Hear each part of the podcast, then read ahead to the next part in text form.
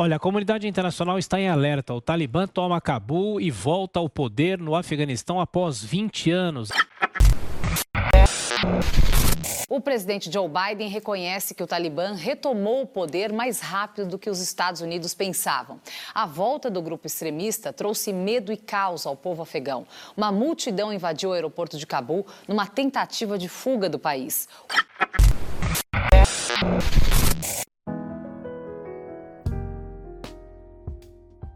Muito bem, meus amigos, estamos de volta aqui com mais um episódio do Abaju. Estamos voltando depois de uma semaninha aí sem episódio. Eu sei que tinha muita gente aí que estava com saudade do Abaju. E hoje a gente vai estar trazendo um assunto que, além de polêmico e além de ter também o seu viés técnico, evidentemente, ele é muito interessante para trazer alguns debates à tona. Uh, exatamente né, por dizer respeito à geopolítica, por dizer respeito à diplomacia, a relações internacionais, mas também dizer respeito a questões religiosas, a questões culturais, ideológicas, alguns pontos que a gente vai trazer aqui ao longo do nosso episódio. E esse assunto é o Afeganistão sob o Talibã e as repercussões internacionais uh, que decorrem aí dessa tomada de poder, né, ali naquela, naquele país, né, naquela região.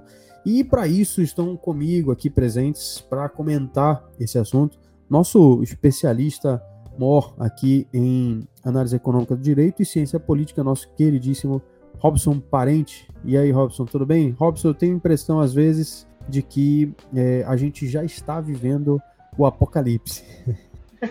Boa tarde, pessoal. Boa tarde, Marcos. Boa tarde, público da Baju. E me chamo Robson Parente, né? Como o Marcos já trouxe aqui. Realmente dá essa impressão, né?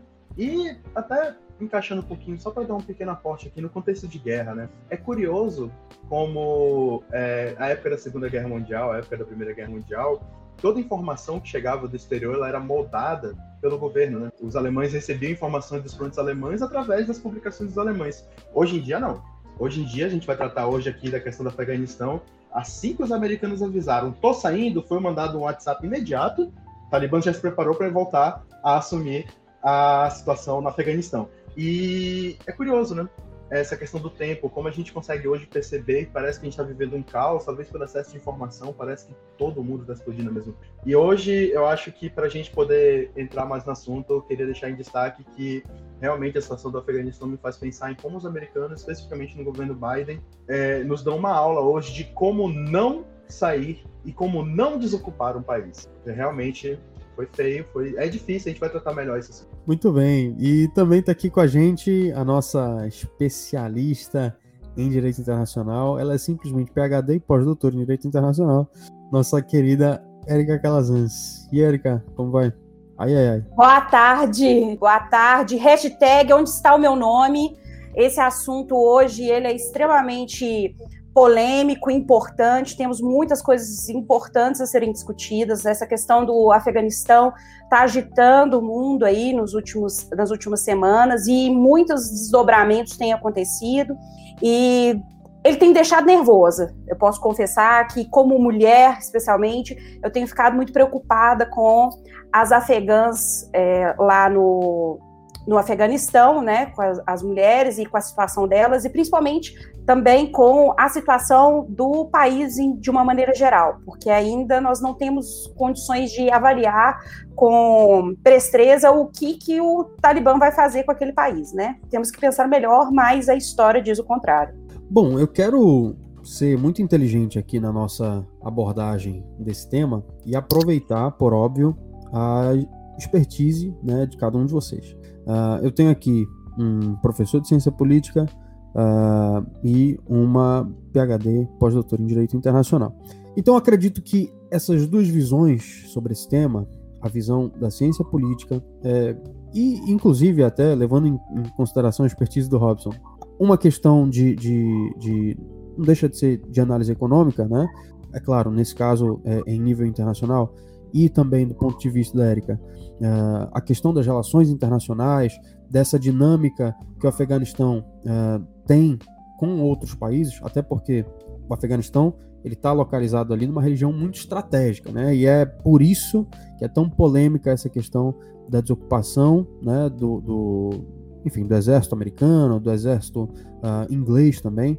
E eu queria, para contextualizar, para quem não está muito bem por dentro, aproveitando, né, como eu falei, as especialidades de vocês, queria primeiro colocar todas as cartas na mesa uh, e explicar para quem está ouvindo a gente do que, que se trata essa tomada de poder do Talibã no Afeganistão e quais são as repercussões internacionais imediatas.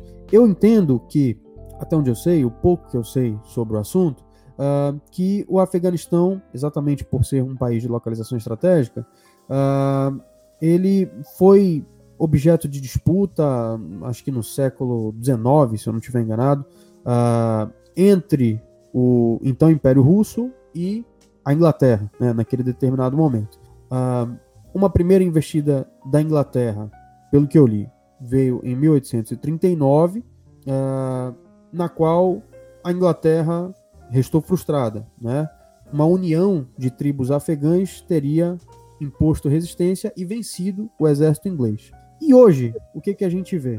A gente vê os Estados Unidos como, de certa forma, protagonistas nesse cenário. O que, que aconteceu nesse período né, de primeira investida da Inglaterra até hoje? O que, que aconteceu nesse período todo, por mais longo que ele seja, se a gente conseguir resumir, para explicar para as pessoas por que, que o Afeganistão está envolto aí em tanta polêmica? É, realmente, eu, eu, gostaria até de começar, porque realmente é importante a gente fazer essa contextualização. Então, como você bem colocou, a, a gente pode voltar lá no imperialismo, em que havia uma disputa por essa região entre o Império Britânico e o Império Russo. Então, foi lá no século XIX, início do século XX. E, infelizmente, ou felizmente, na verdade, né, eles não conseguiram colocar cabresto ali no Afeganistão, que se tornou independente logo no início do século XX.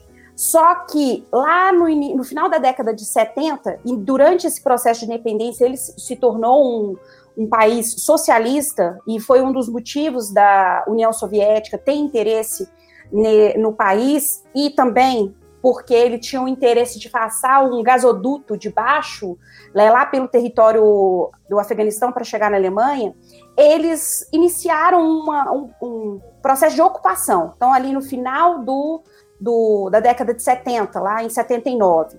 Consequentemente, começaram a acontecer uma série de revoltas internas. Ele, é, a União Soviética enfrentou uma grande resistência interna, houve uma série de negociações internacionais então, para a retirada da Rússia, para a saída da Rússia ali do, do território do Afeganistão. E aí a gente tem ali, o, na, no, no, final da década de 80, um processo de financiamento né, das pessoas que estavam ali lutando contra a União Soviética pelos Estados Unidos e outras potências, mas especialmente pelos Estados Unidos. E esse grupo que foi financiado ali foi quem, na década de 90, deu efetivamente o surgimento ao Talibã. Não foi originalmente esse grupo que o, o, Talibã que foi financiado pelos Estados Unidos, mas no momento posterior esse grupo deu origem ao Talibã, que teve toda uma instrução voltada a uma visão bastante, eu diria, conservadora, porque fundamentalista a gente é, nem é exatamente o termo, mas vamos dizer assim, radical do, do Alcorão e da, da Sharia, que é a lei islâmica, né, que é o, a forma de comportamento e que determina todas as questões do, do Islã. Isso, do islamismo. Então, é, nós temos aí uma situação bastante efervescente. Então, no final da década de 80, lá em 89, 90, o, a União Soviética sai do Afeganistão, e aí temos ali um início do processo de consolidação do Talibã, que tem essa visão bastante radical, bastante conservadora do, do, do Alcorão. Muito bem. E em 91, 96, o Talibã assume o governo e ele fica no governo, no poder, até 2001. Então, durante esse período, e não é à toa que a gente viu aqueles, aquelas pessoas correndo desesperadas é, atrás do avião norte-americano saindo do território, porque durante esse período o Talibã criou uma verdadeira ditadura. Embora ele, é, principalmente para as mulheres, né? Embora ele tivesse é, bastante apoio, na verdade ele conseguiu dominar o território, 90% do território, só uma partezinha ali que não tinha é, o domínio do, do Talibã, ele estabeleceu um processo muito complicado para as mulheres. Então, mulheres não podiam ir para as escolas, não podiam trabalhar, elas eram completamente dependentes do, dos maridos. E algo, por que, que eu falei hashtag onde está o meu nome? Porque, basicamente, as mulheres afegãs não têm uma identidade. E o que, que isso implica? Quando ela se casa, o nome da mulher ela não é escrito nos convites de casamento. Quando ela adoece e ela é atendida por um médico, o médico não sabe o nome dela. Ele nem, o nome dela nem é escrito na receita. Quando ela morre, na certidão de óbito, não aparece o nome dela. Coloca lá, esposa de fulano de tal. Por quê? Porque é como se ela fosse completamente dependente, e aí ela é, dentro desse contexto, dependente do homem.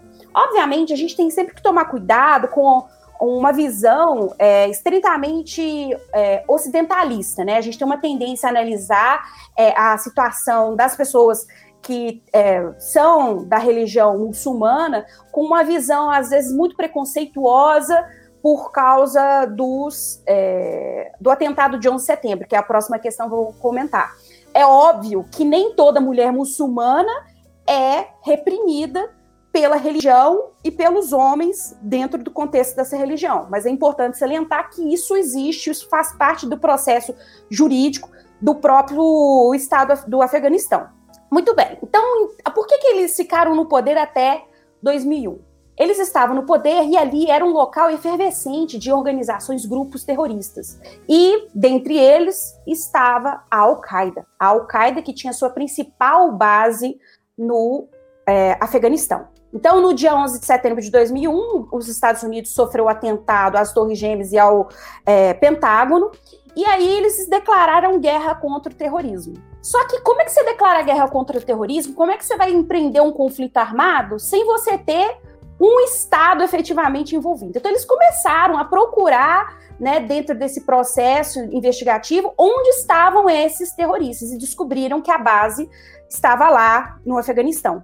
E eles começaram então a perseguir o Bin Laden, que inclusive eles conseguiram assassinar, né? Na verdade, foi assassinado, encontrado lá no, no Paquistão, mas ele se encontrava inicialmente no Afeganistão. E eles falaram assim: o Afeganistão, bateu na portinha do Afeganistão e falou assim: Afeganistão, quero entrar porque eu descobri que a Al-Qaeda tem uma base importante aí, eu quero acabar com esse povo. Aí o Talibã falou o quê? Não, eu sou eu que mando aqui, quem resolve essa questão sou eu. Estados Unidos, então, entendeu que eles estavam abrigando né, esses é, terroristas e invadiu o Afeganistão. Obviamente, a gente tem que salientar que eles invadiram o Afeganistão com a justificativa de legítima defesa. Isso aí é, uma, é, extremamente polêmico. Daqui a pouquinho a gente pode até conversar sobre isso, mas eles entraram no Afeganistão com a justificativa de legítima defesa, porque eles então encontraram finalmente um Estado contra quem eles poderiam lutar, que era é, o, o Afeganistão. E a partir daí, eles ficaram durante 20 anos no território do Afeganistão. Agora, quando Biden falou que eles estavam saindo, o objetivo do, dos Estados Unidos, entre aspas, nunca foi o reestabelecimento do Estado, de reconstrução para a democracia. Teoricamente, eles ficaram lá 20 anos para poder controlar, porque na verdade eles perceberam que impor a visão ocidental de mundo não, não ia funcionar dentro daquele contexto. Mas eles ficaram lá monitorando o processo e eles gastaram bilhões, né, dentro do, do Estado do Afeganistão, tentando, teoricamente, criar uma polícia e treinar o exército. Só que o Talibã ele começou a comer pelas beiradas. Ele começou a é, se reerguer, ficou bastante tempo caladinho, né? Começou a se reerguer pelo interior, porque quem manda é quem conquista a capital. Então, até chegar nesse momento em que a situação ficou insustentável. Os Estados Unidos saiu às pressas porque ele percebeu que ele perdeu completamente o controle da situação. Então, ele saiu é, de forma, eu diria entre aspas aqui, prematura, da forma errada do território do Afeganistão, porque ele poderia ter saído de uma forma muito mais inteligente e menos traumática para as pessoas. Acontece que isso não é o que, infelizmente, não foi isso que aconteceu, né?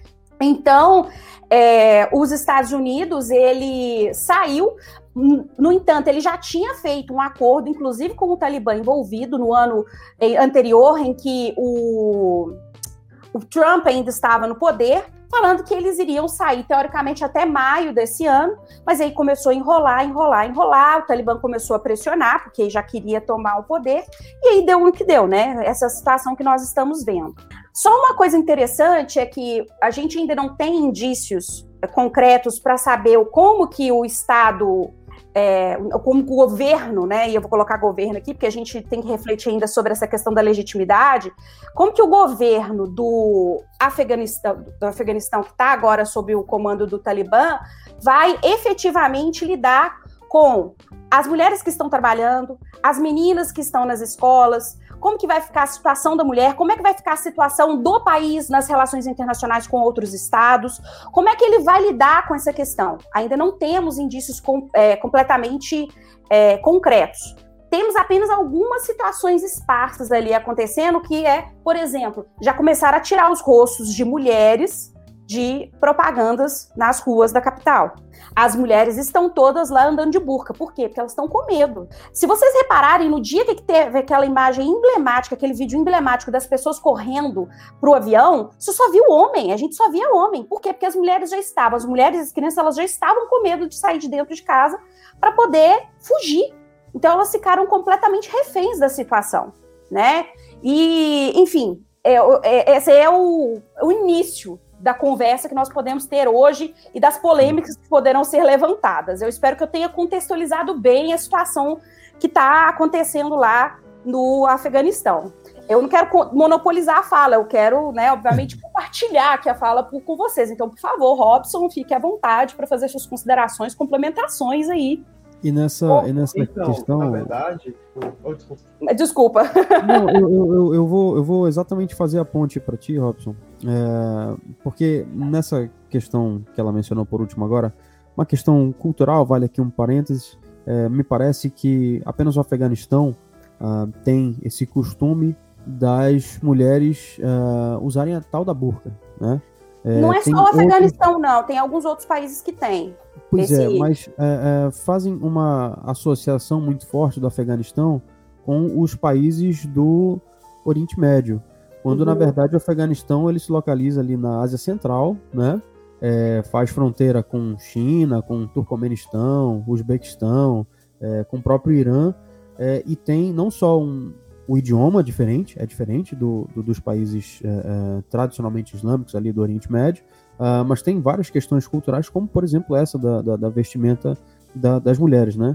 É, mas enfim, a, a, ponte que eu ia fazer para o Robson era a da declaração da Érica de que uh, os Estados Unidos saíram, uh, de fato, praticamente da noite para o dia, né?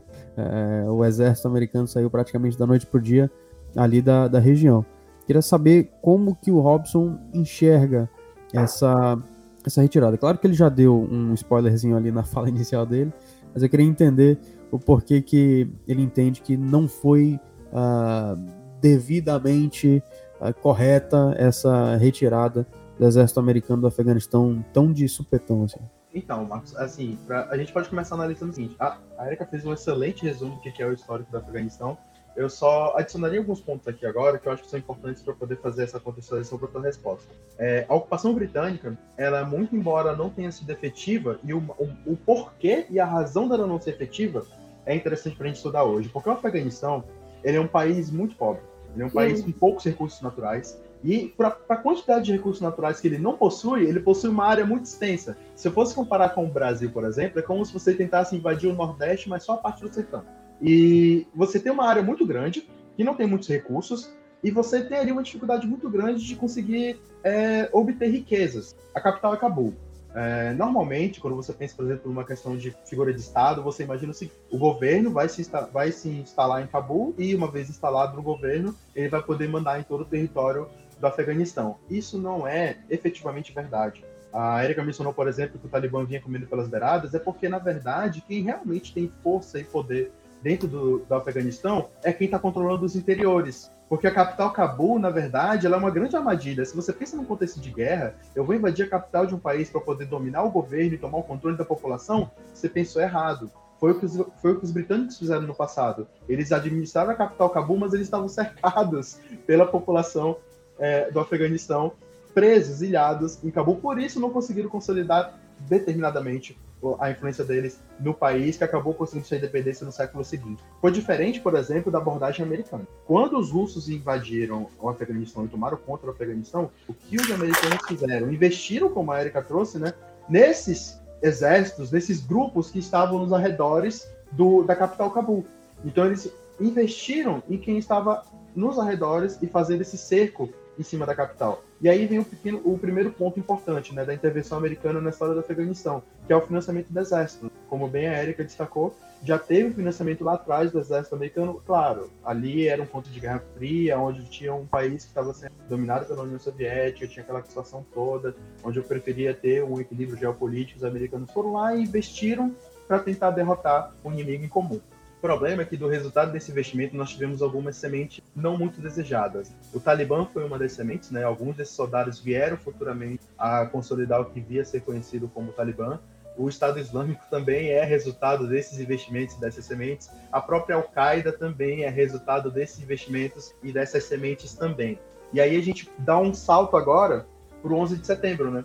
Porque o 11 de setembro ele tem uma história toda que é contada no Ocidente de como a gente foi, como o Ocidente, né, no caso, na figura das Torres Gêmeas, foi atacada ali à época pelo ataque terrorista do Osama Bin Laden. Mas tem uma história no Oriente também que é bem interessante, porque esses grupos, eles estavam, de certa forma, brigando pelo controle do Afeganistão. Porque lembrem-se, quem controla a capital Cabul, que à época já era o Talibã, salvo engano, é, tem o controle ali da região da capital, tem o controle, tem o governo, por assim dizer. Mas a governabilidade, que é a aplicação prática de você ter sua população e território sob controle, ela estava em constante ameaça pelos grupos que também estavam presentes nos arredores, voltando para aquele cenário onde o Afeganistão é um país muito complicado de você ter controle territorial. E aí você tem dentro desses grupos a Al-Qaeda. A Al-Qaeda e o Talibã em contato, porque são grupos que estão em contato, a Al-Qaeda chega, senhor Talibã, falar alguma coisa para você.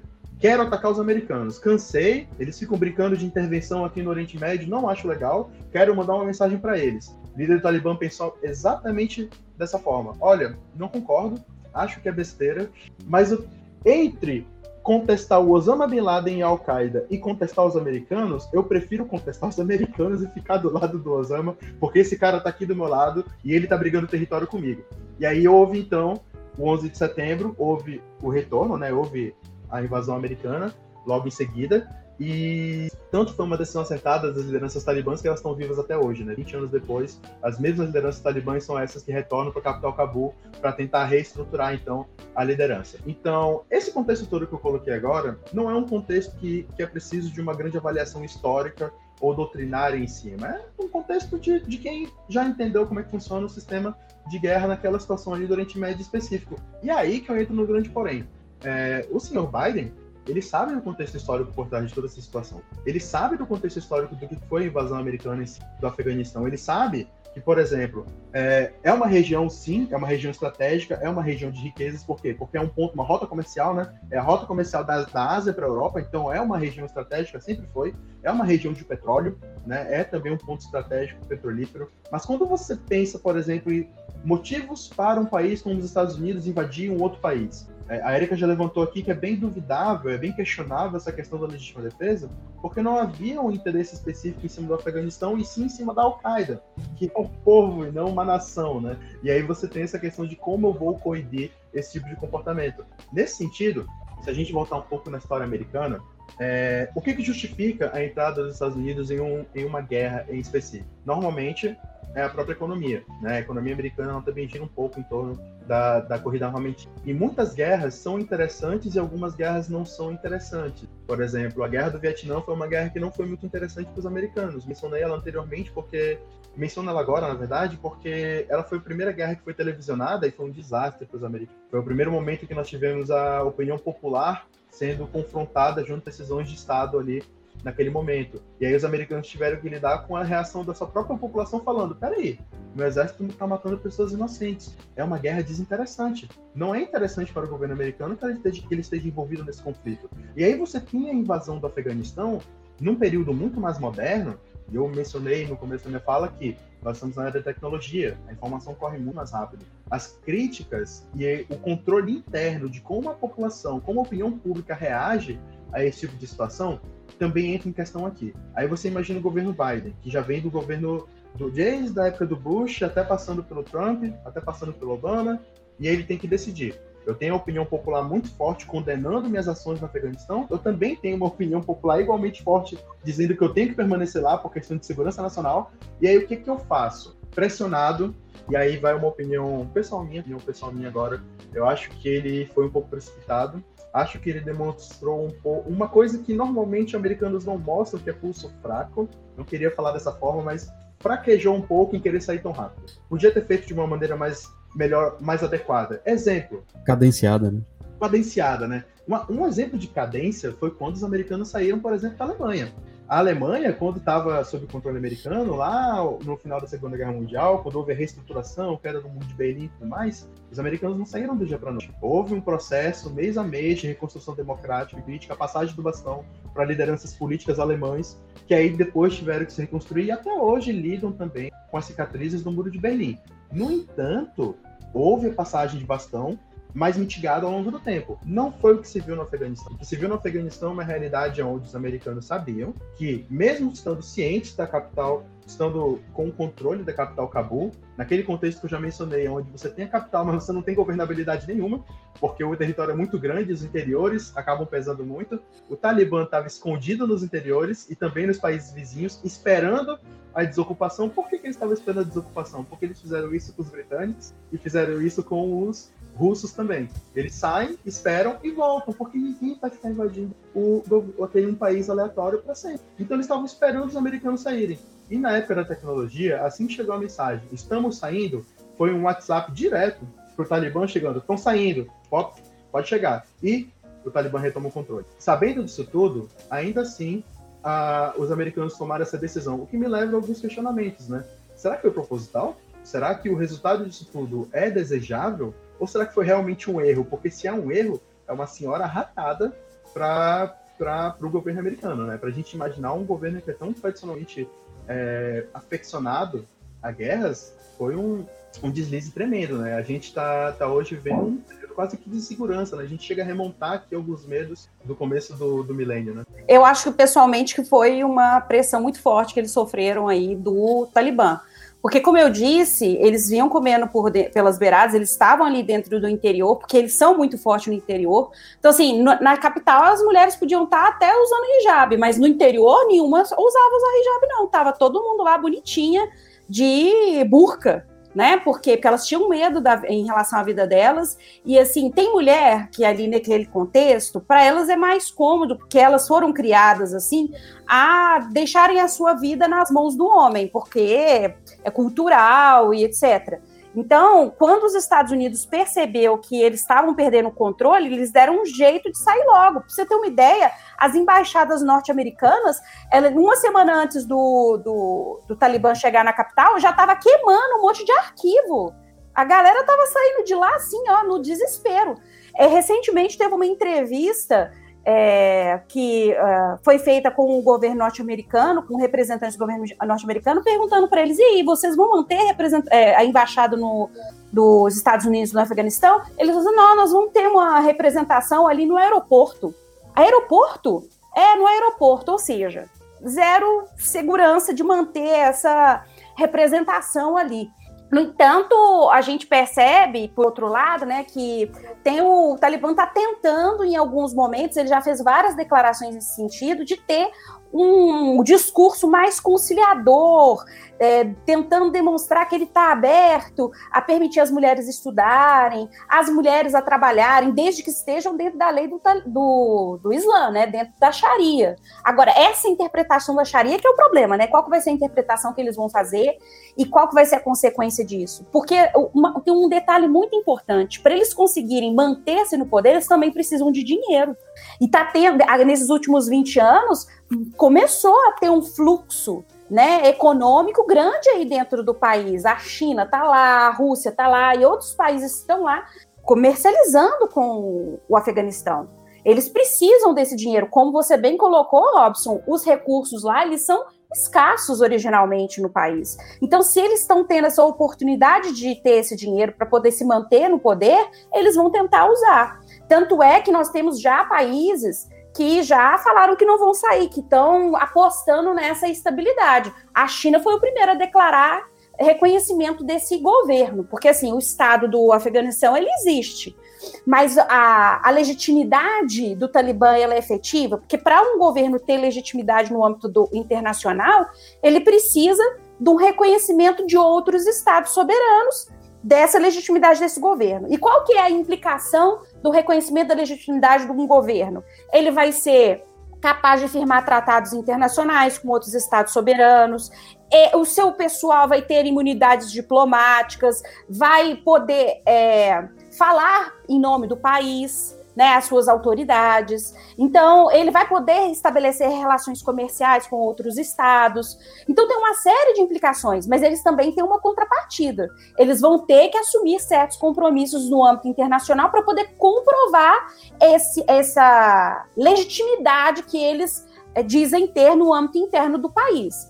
Atualmente, vários países como a Grã-Bretanha, a Itália e outros países, eles fazem a, a, análise de que não é interessante fazer o reconhecimento oficial do Talibã como governo legítimo do Afeganistão. Em contrapartida, já temos três aí que já reconheceram, porque eles, como eu disse, estão apostando nessa estabilidade próxima. Né? Nós temos a China, que na verdade ela está de olho, de olho no, no na exploração do cobre que, que existe lá no, no Afeganistão. A Rússia também tá, tá, já falou que não vai sair do, do Afeganistão, porque ele está interessado em exercer, essa é uma oportunidade ali para ele, de exercer influência política nessa posição estratégica que o Afeganistão ocupa. Né, uma, uma em relação ao Ocidente, que estava uh, anteriormente através dos Estados Unidos e seus aliados é, realizando uma grande influência ali, ele viu que essa é uma nova, uma oportunidade para ele de voltar a exercer uma influência no local que tem uma posição estratégica. E a Turquia, que está pegando ali o trem na, né, o bonde ali junto com os outros dois. Mas será que vamos ter outros países reconhecendo? Será que eles vão se cons conseguir se manter no poder, considerando essa tendência radical que eles possuem, principalmente em relação às mulheres? Porque eles são o tipo de, de é, grupo que impõe é, punições físicas para as pessoas que quebram a Sharia, né, que vão contra os ensinamentos da Sharia e do Alcorão, desde cortar as mãos das pessoas até apedrejamento para adúlteros. Né? Então, é, é, é bem é bem complicado. E aí, uma outra questão eu queria levantar é: será que esse, o relativismo cultural né, desse país vai se sobrepor à ideia de universalismo dos próprios direitos humanos? Porque a gente tem que pensar nisso também, né? A gente sabe do, do contexto dos direitos humanos que são para todos, mas aí chega no Afeganistão, vai bater na porta do Afeganistão, e aí a gente tem um contexto completamente distinto do, da realidade da maioria dos países no mundo, em que nós temos aqui uma certa amplitude dos direitos humanos, e em prol da relatividade cultural, em prol de um governo que se diz legítimo. Então, é, é são reflexões assim que me levam a, a, ficar bastante preocupada com o Talibã no poder. Vocês trouxeram algumas reflexões interessantes. Tem dois pontos que me chamam mais atenção. Um é o aspecto cultural, que eu quero entrar daqui a pouco, né, o que, que vai contra, inclusive, esse universalismo né, dos direitos humanos, que a Erika acabou de trazer à tona. Uh, mas antes disso, uh, essa questão do reconhecimento da comunidade internacional em relação à legitimidade daquele Estado sob aquele grupo no poder. Né? É, queria perguntar da Érica quais são exatamente os requisitos que existem né, é, pelo olhar é, da ONU, pelo olhar da comunidade é, é, internacional e, e, todas as instituições que lhe representam uh, no sentido de aprovação, no sentido de endosso, no sentido de reconhecimento desse Estado sob esse grupo no poder? Essa é uma ótima pergunta, porque, como eu disse, para que eles sejam reconhecidos como governo legítimo, é necessário um reconhecimento por parte de outros estados soberanos da legitimidade desse governo. E essa é uma decisão eminentemente política. Então, depende da vontade dos estados. Mas para que os estados eles se sintam é, inclinados a conceder esse reconhecimento do, de um determinado governo é, como legítimo, ele precisa cumprir alguns requisitos, como você é, perguntou bem. Primeiro, ele tem que demonstrar ter capacidade de entrar em relações diplomáticas com outros países. Ele tem que demonstrar o seu interesse, a sua boa vontade em assumir a, a, a cumprir né, as determinações de um país que está disposto à cooperação internacional. Então, assumir compromissos no âmbito da sociedade internacional, é, dentro de tratados internacionais, é, para que ele possa, então, é, começar a adquirir essa legitimidade diante de outros países. Por exemplo, uma forma de mostrar né, a legitimidade do Talibã e o seu interesse efetivamente se tornar um governo legítimo, legítimo e a, assumir compromissos no âmbito internacional seria, por exemplo, ele começar a ratificar tratados de direitos humanos, mostrando que ele tem total interesse em fazer uma sociedade mais compatível com o contexto de universalismo dos direitos humanos. Não sei se ele vai fazer isso se ele efetivamente está disposto, mas esse é um exemplo de compromisso internacional que ele poderia muito bem assumir para demonstrar que ele se é, é um governo com certa seriedade, que não vai ser necessariamente um governo ditatorial.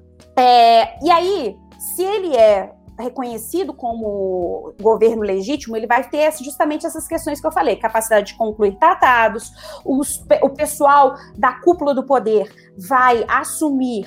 É, vai possuir certas imunidades e certas é, posições específicas no âmbito das relações internacionais, né? Então, o pessoal diplomático vai ser protegido pela Convenção sobre Relações Diplomáticas entre os Países. Então, ele tem uma série de é, existe uma série de consequências para essa, para essa, essa posição de governo legítimo. É, existe também o fato de que esse reconhecimento, então, resumidamente, o reconhecimento tem que ter um caráter político. O reconhecimento ele é um ato discricionário dos estados. Então, os estados eles podem ou não reconhecer. Né? Então, a gente teve até um. Quando o Biden foi eleito, a gente teve lá o nosso presidente da República que falou que não reconhecia o Biden, né? Tem esse é um exemplo. É um ato discricionário, o governo, ele era o nosso chefe de Estado, ele podia falar isso, embora não fizesse sentido, porque afinal de contas a eleição norte-americana foi fruto de um processo democrático. Mas enfim, então o reconhecimento é um ato discricionário do Estado, eminentemente baseado em um aspecto político, nem os interesses que esse Estado tem nesse reconhecimento, e, consequentemente, é, esse, esse Estado, ele que é reconhecido, ele passa a ter esse viés de legitimidade para representar aquele Estado que já existe, né? Porque, como eu disse, o Estado do Afeganistão ele já existe, mas o governo interno ele não tem uma estrutura interna é, com instituições fortes para manter um governo estável. E, consequentemente, acontecem essas constantes instabilidades aí políticas internas. Então, agora, com o Talibã novamente no poder, a gente tem um processo aí de reconhecimento tímido de alguns países. Se outros países vão vir a reconhecê-lo, só o tempo vai dizer. Eu acho que vai depender mais da postura dele no âmbito das relações internacionais para eventual reconhecimento acontecer do que é, efetivamente uma obrigação dos estados de fazê-lo. Então, ele tem que demonstrar essa boa vontade no cumprimento das normas do direito internacional, estar disposto a mudar certas posturas, trazer esse entendimento aí da, do, do islamismo para uma visão mais contemporânea, mais próxima da realidade né, dos direitos humanos, né? Então tem todo um processo aí longo e tortuoso que precisa ser enfrentado, que a gente ainda ainda está cedo, né? Tem o quê? Quase um mês aí que eles assumiram, ainda está cedo para poder a gente tomar, fazer é, considerações muito contundentes a respeito da situação que está sendo enfrentada lá no Afeganistão. Mas tem um outro detalhe que é muito problemático. O Afeganistão é o segundo país no mundo com o maior número de refugiados. Ele só perde para a Síria. Desde a época que os Estados Unidos assumiu, um pouco antes até, porque durante o governo do Talibã também isso aconteceu, nós já tivemos mais de 3,5 milhões de afeganistãos né, de afegãos, desculpa, afegãos deixando o país. E agora, com, essa, com esse governo assumindo, a tendência é o número voltar a crescer. E quem sabe ultrapassar esse conflito que está acontecendo lá na Síria já tem mais de 10 anos. Né? Então, isso é bastante preocupante. É, é, tem a grande possibilidade de se iniciar um novo fluxo né, de migrações partindo ali do Afeganistão para países europeus, países africanos e também aqui pode respingar aqui na América Latina. Só completando esse finalzinho de fala da Érica, com uma curiosidade. É, se tivesse um Guinness, estaria registrado que a maior ponte aérea já vista de, de refugiados foi feita na, nas últimas semanas, onde foram retirados do Afeganistão mais de 100 mil pessoas por transporte é. aéreo. 100 mil pessoas no período de quê? Uma semana? E Exatamente. Já, é, e eles não estavam querendo deixar eles saírem, não, né? Então, mas Aí tem a... razão política para isso, para é. não saída, né? Porque é uma questão de governabilidade. Porque se você para para pensar, quem é que está saindo do Afeganistão? Olha como o contexto, o contexto importa, o contexto de, de quem é que está saindo do Afeganistão. Né? Como tu mesmo mencionaste, as mulheres estão presas. Quem está saindo do Afeganistão é quem tem condições de sair do Afeganistão atualmente. É, então, que tem documentação, que... né, para poder Exatamente, quem tem documentação e quem tem, principalmente, poderio econômico e intelectual para sair. Então, quem está saindo do Afeganistão? Os juízes, os médicos, os advogados, os promotores, os políticos. É, e, nesse sentido, uma coisa, por exemplo, vou voltar no exemplo da Alemanha, porque é um exemplo bem uhum. clássico para a gente trabalhar como é que essa situação de como você trabalha a governabilidade de um país num período de justiça intermitente, né, de uhum. É, na, na, época da Alemanha, você tinha a queda do nazismo e aí você tem a ascensão, por exemplo, de uma nova forma de tentar arrumar a casa, né? Você tem uma uhum. justiça de transição acontecendo ali. Só que tem um problema. Se você vai punir todos os nazistas e você vai punir todas as pessoas que efetivamente tinham alguma ligação com o nazismo, você vai entrar no seguinte ponto: eu tenho juízes, médicos, políticos e chefes de governo que eram nazistas, vão ser todos retirados. O meu país não vai ter governabilidade nenhuma. Eu não vou ter juízes, eu não vou ter médicos, eu vou ter cargos importantes, eu não vou ter pessoas em poder de controle. O que, que aconteceu naquela situação? Você aplica uma penalidade menor e torna as pessoas de volta à sociedade. Você teve muitos juízes, por exemplo, que passaram, cumpriram penas de seis meses a um ano, julgaram pessoas que cometeram crimes durante o nazismo e depois voltaram a conviver normalmente. Tem um filme que curiosamente trata muito sobre isso, que é, é um filme que também fala muito sobre, sobre mulheres, que é Millennium.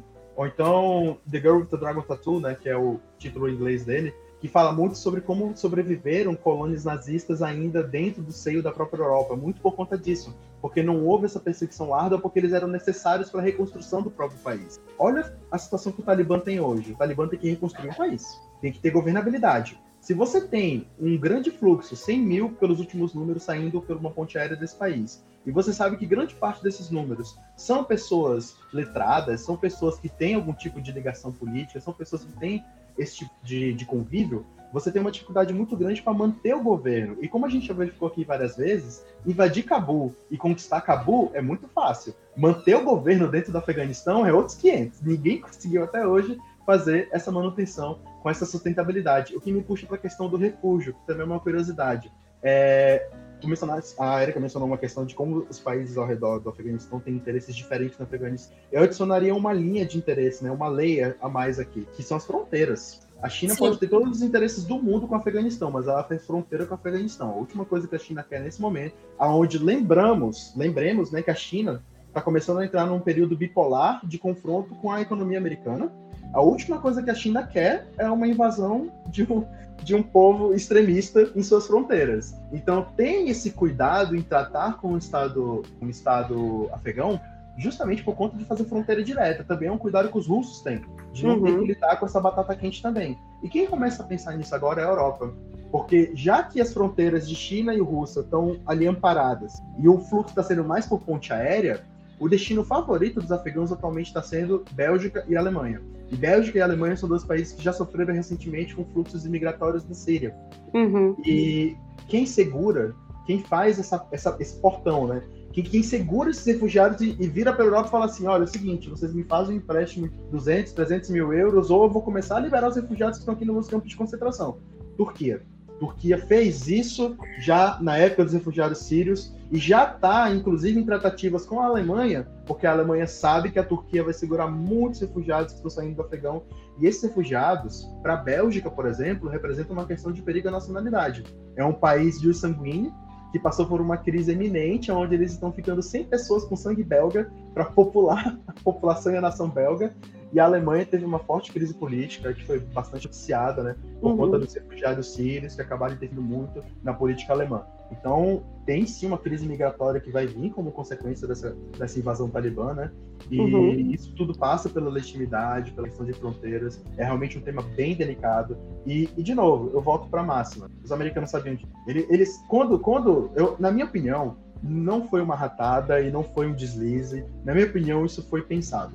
É, é, essa bombinha foi soltada na fronteira da China de propósito. Eu tenho para mim que isso. É, ninguém, ninguém toma uma decisão dessa sem saber as consequências. Eu não, consigo entender como um governo não pensaria nas consequências de uma decisão de você sair de um país como o Afeganistão, depois de 20 anos, sabendo que o Talibã está esperando ali para pular no pescoço. E que interesses, Robson, é, tu vislumbras nesse caso por parte do governo americano uh, em praticamente em, em, pensar, né, essa, essa retirada, né, de forma tão abrupta e em, como eu falei, praticamente fazer isso da noite pro dia. A Erika fez o, o, o símbolo do, do, do, follow the money, né, mas uh, como exatamente, como especificamente uh, os Estados Unidos uh, podem ser beneficiados? É, venda de armamento, venda de, de, de aparelhamento bélico, é isso? Vou passar para a Erika depois, porque ela tem um livro sobre isso, né? Mas eu só quero fazer um pequeno destaque. que é o seguinte, é o, eu tenho é dois seguinte, livros sobre isso, na verdade. Dois? É porque eu sou é. de um, desculpa. É, não, não tem problema. O ponto que inclusive, eu, que eu queria trazer antes de passar é porque é o seguinte, é, a economia americana, como a gente viu, ela está em confronto com a economia chinesa. No mundo. Existem duas formas de você ter uma grande economia no mundo. Ou você é um grande é, produtor, um grande exportador, ou você é um grande público consumidor. Ah, os americanos, eles têm um, um grande polo produtor, né? Eles produzem muito, eles geram muita riqueza. E a China é o maior público consumidor do, do planeta hoje. Qualquer produto que você crie, você cria pensando no mercado chinês. O que, que os chineses gostam? Ah, eles gostam de figuras rosas e fofinhas. Eu vou colocar uma figura rosa no meu suco para vender na China. Então você pensa no mercado consumidor chinês porque é um mercado consumidor muito grande e movimenta muito da economia. E é a primeira vez que os americanos estão lidando com um mercado, com uma economia que é diferente do modo como elas funcionam como a própria economia capitalista americana funciona. Então eles estão tendo uma dificuldade bem grande de ter que lidar com isso. A válvula de escape da economia americana sempre foi é, armas e álcool e cigarro e comida. Queijo especificamente. Mas no contexto de armas, é, é, uma, é, uma, é uma perspectiva já de muito tempo que os americanos têm essa questão da, da, da do welfare state, do welfare state não, perdão, do welfare deles passando pela, pela corrida armamentista, é, até pelo interesse de guerras. Tem um livro que explica isso muito bem, que é o 1984, do George Orwell, que é onde ele cria um cenário fictício onde existe uma guerra que tem como única finalidade criar armas, vender armas e lucrar com as armas e ter pessoas lá em guerras. E é basicamente o que os americanos fazem quando financiam o Oriente Médio. Tá? Uma crítica bem contundente, fica a dica para leitura. Mas o, o ponto principal aqui é: os americanos hoje não têm um confronto. Eles não têm como lucrar com a indústria bélica talvez esse seja o interesse. Talvez, estou especulando aqui que seja o interesse, movimentar um pouco de novo, né, fomentar um pouco a região do Oriente Médio para ter esse interesse novamente. E o segundo ponto que eu também acharia interessante é que essa pequena bomba que foi estourada agora no Afeganistão tem tanta questão da fronteira com a China, que pode virar um problema econômico para a China, e os chineses não querem esse problema. Os chineses imediatamente estão querendo se livrar dessa batata quente e a Europa. A gente tem essa questão dos refugiados que vão entrar na Europa e vão prejudicar também o sistema econômico europeu. E isso valoriza quem? A economia americana, que não custa lembrar, né? O dólar está vinculado diretamente ao preço do barril de petróleo. Então é sempre bom também lembrar desse pequeno detalhe. A economia americana tem muito a lucrar quando tem fusão no Oriente. Aí eu vou passar para ela, eu tenho certeza que ela tem muita coisa para falar com você.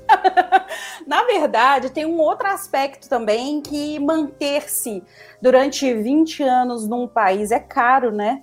Então, é, é assim, é, é, isso é uma pesquisa de 2012, se eu não me engano, ou seja, ainda lá com o Obama no, no poder. É, eles, eles é, fizer, foi feita uma pesquisa para poder saber qual era o poderio militar norte-americano. E olha que eles já terceirizaram um milhão de coisas, tá? que eles fizeram um processo de terceirização assim violento já há bastante tempo, mas assim, a quantidade de poderio militar, com armamento, com exército, com inteligência, dava para poder fazer três guerras mundiais e implodir o mundo inteiro. Tá? Então, assim, eles gastam muito dinheiro com o aspecto militar. A gente costuma falar que dentro do, das relações internacionais, um, um Estado, para ele ser poderoso, ele tem que ter um poder, é, tem que ser economicamente forte, ele tem que ter um poderio militar forte e tem um outro aspecto que infelizmente ainda não tem-se a possibilidade de controlar de forma absoluta, a não ser através da fake news, que é a informação que é a opinião pública internacional. Porque se tivesse como controlar isso de forma eficiente, com certeza algum estado já teria feito isso e ia ser dono do mundo. Os Estados Unidos ele controla dois desses elementos aí com bastante é, eficiência. Só que é caro manter esse povo lá.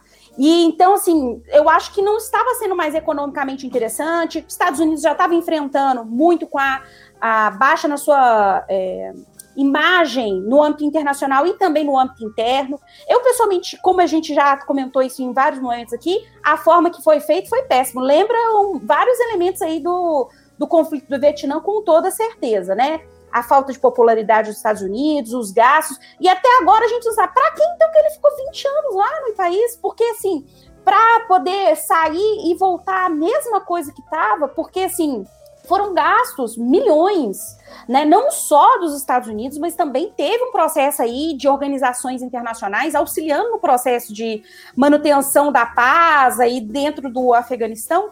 E aí agora eles saem tá esse caos. Então eu acho que tem esse aspecto aí que você falou, Robson, mas também tem um aspecto que eles estão cansados de ficar ali perdendo dinheiro, gasto humano, gasto de, de infraestrutura e etc. Então eles querem mudar e fazer um processo de movimentação assim com toda, com toda certeza. Agora vamos lá. É, tem um outro lado dessa discussão que ela diz mais respeito ao lado cultural, né?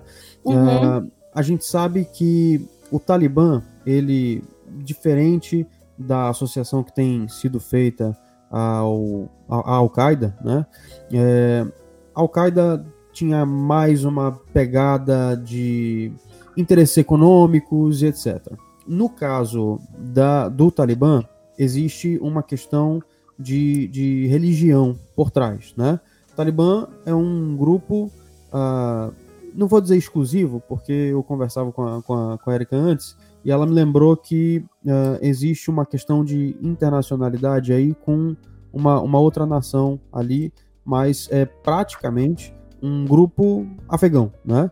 É um grupo de dentro do Afeganistão interessado tão somente na uma espécie de preservação né, cultural, é, de uma, uma, espécie de preservação de costumes né, relativos aí uh, a essa lei, né? A, a, como é que é o nome da, da, da lei, Érica? Você que sabe aí. É, é, Sharia. Da Sharia, né? Da lei da Sharia. É, então, se você traz um link com esse lado que a gente já discutiu aqui, uh, do interesse norte-americano nessa questão, você percebe que, além de existir uh, tanto uh, a parte de lucratividade indireta, quanto a de existir, como a Erika bem mencionou, o custo, né? ou seja, a parte de contingenciamento de gastos direta. Tudo isso é promovido, tudo isso é levado para frente a um custo, entre aspas, cultural muito baixo para os Estados Unidos. Porque o Talibã não tem essas pretensões uh, internacionais em termos culturais. Ou teria? A Erika fez uma cara agora que me deixou com dúvida. Não, eu não uma, concordo uma exatamente com a sua colocação, não. Porque, assim, ah. é, hoje o islamismo é uma das maiores religiões do mundo, né?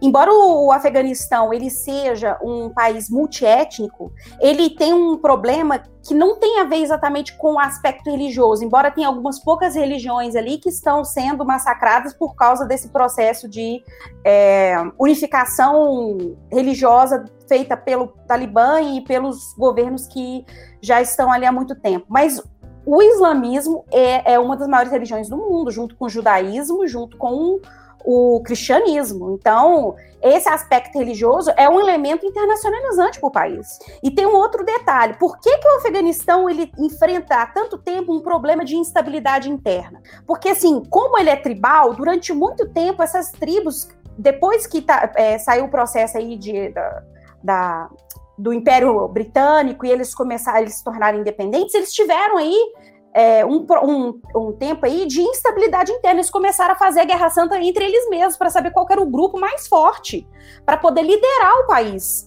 Então, é, sempre teve esse aspecto religioso envolvido, mas o aspecto religioso ele é internacionalizante. Então, assim, a, as pretensões deles, é, é, por causa da jihad, é espalhar a palavra de Alá. Né? Então, é, os guerreiros de Alá, eles eram conhecidos como Mujahideen, eles eram guerreiros da Guerra Santa e eles tinham esse aspecto aí de espalhar a palavra. E essa palavra de Alá, ela tem que chegar a todos os cantos do mundo. Então, é, eu pessoalmente acho que a religião é um dos grandes fatores de internacionalização deles aí. Eles estão no momento muito preocupados com um âmbito interno, se estabilidade interna, se organizar Exato. internamente, consolidar o governo. Aí, beleza. Depois que eles pararem de olhar para dentro, se eles conseguirem efetivamente se manter no governo e se eles conseguirem fazer esse processo de estabilização, o que, que eles vão fazer depois? Né?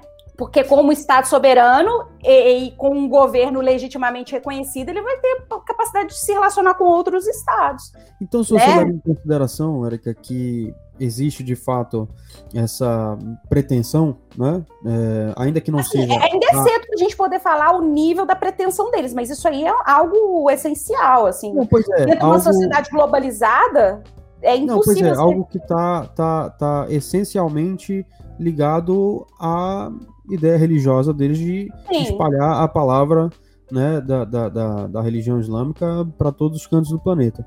Levando isso em consideração, não deixa de ser uma pretensão ainda que indireta ou ainda que imediata, né? É, é imediata, é, isso, perfeito.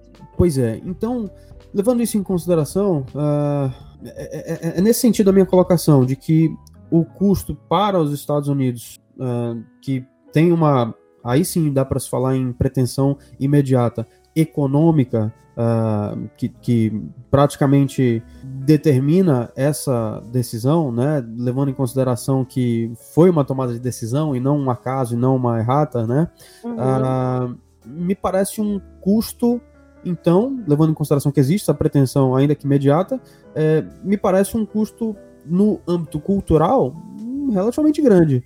Né? Hum, não sei se, se você concorda. Assim, olha, o problema é que a forma que eles interpretam o Islã e aplicam o Islã tem um custo grande para o país. E isso tem reflexos no âmbito internacional.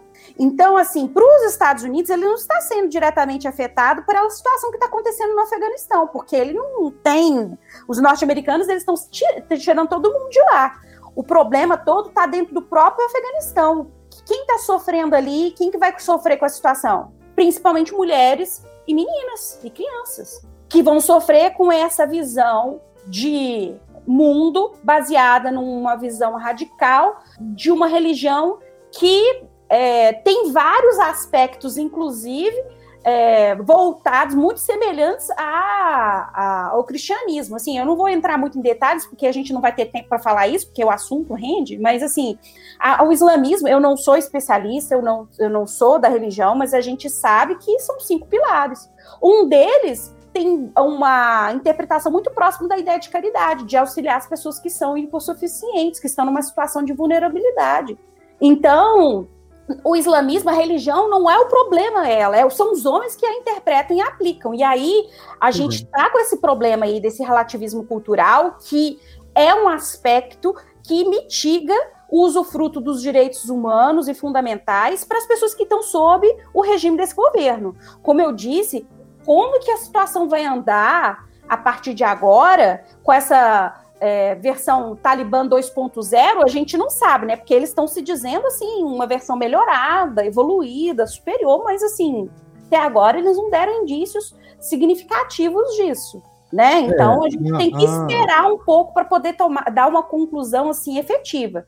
Então, assim, o custo para os Estados Unidos, nesse sentido, é zero, porque o problema está todo concentrado ali.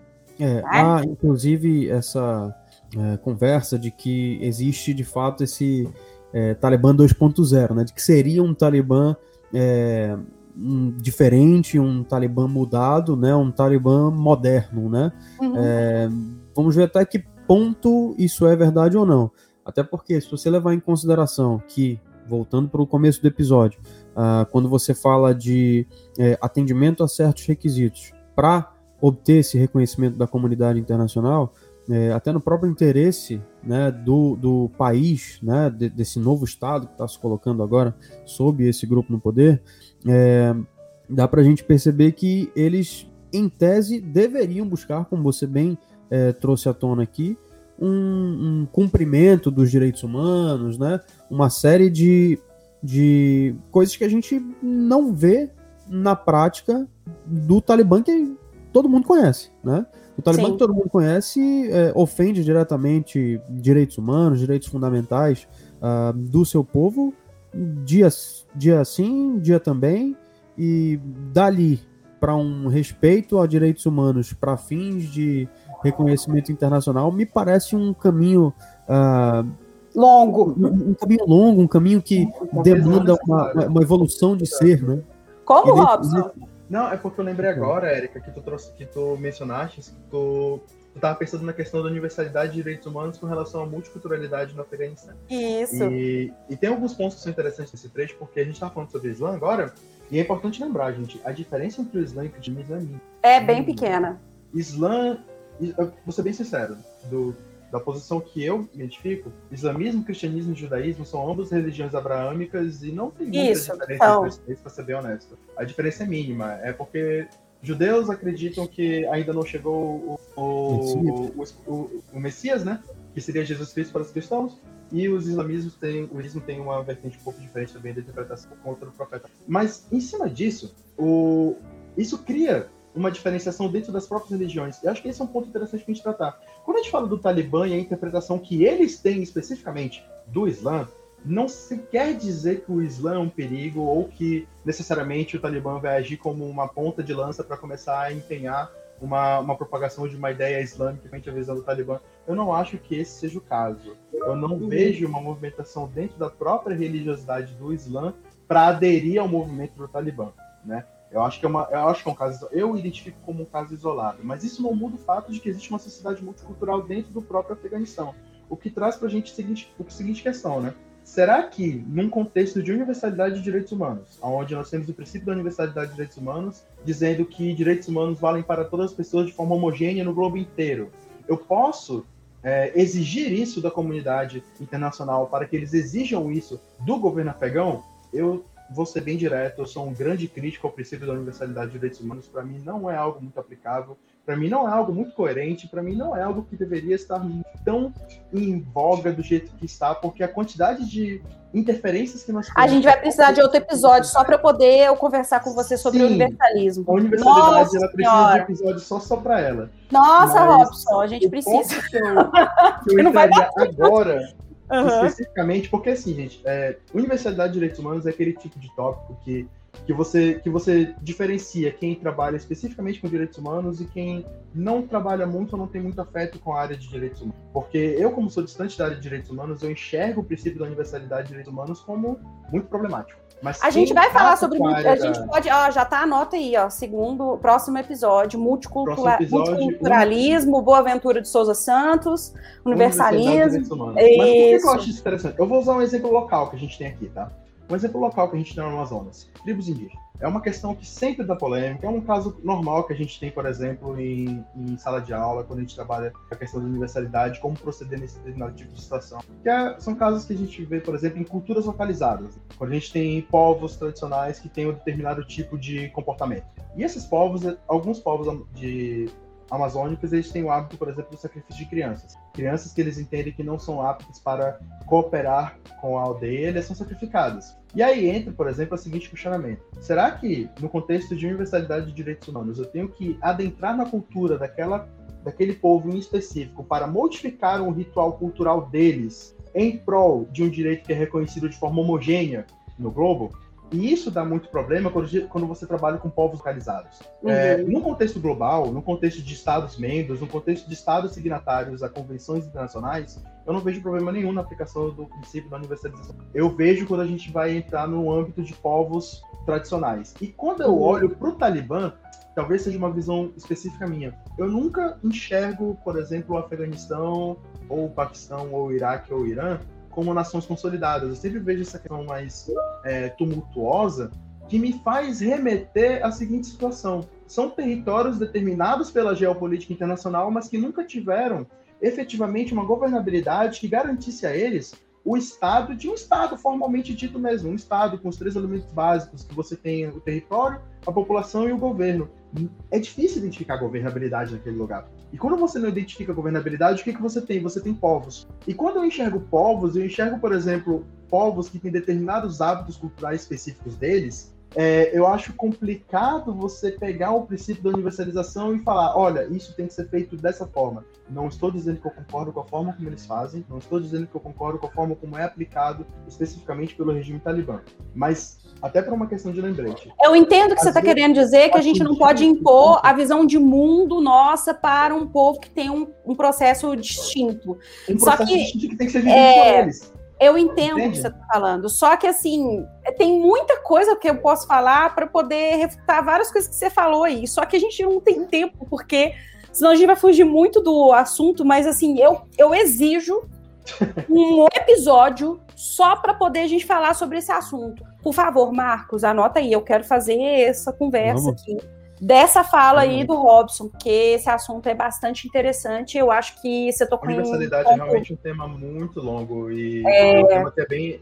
É, são, são dois temas que são bem complicados de trabalhar em direitos humanos. Pelo menos, de novo, da minha vertente, como eu sou uma pessoa um pouco mais distante da cultura de direitos humanos, falar de universalidade e falar de interseccionalidade são que sempre dá muito problema.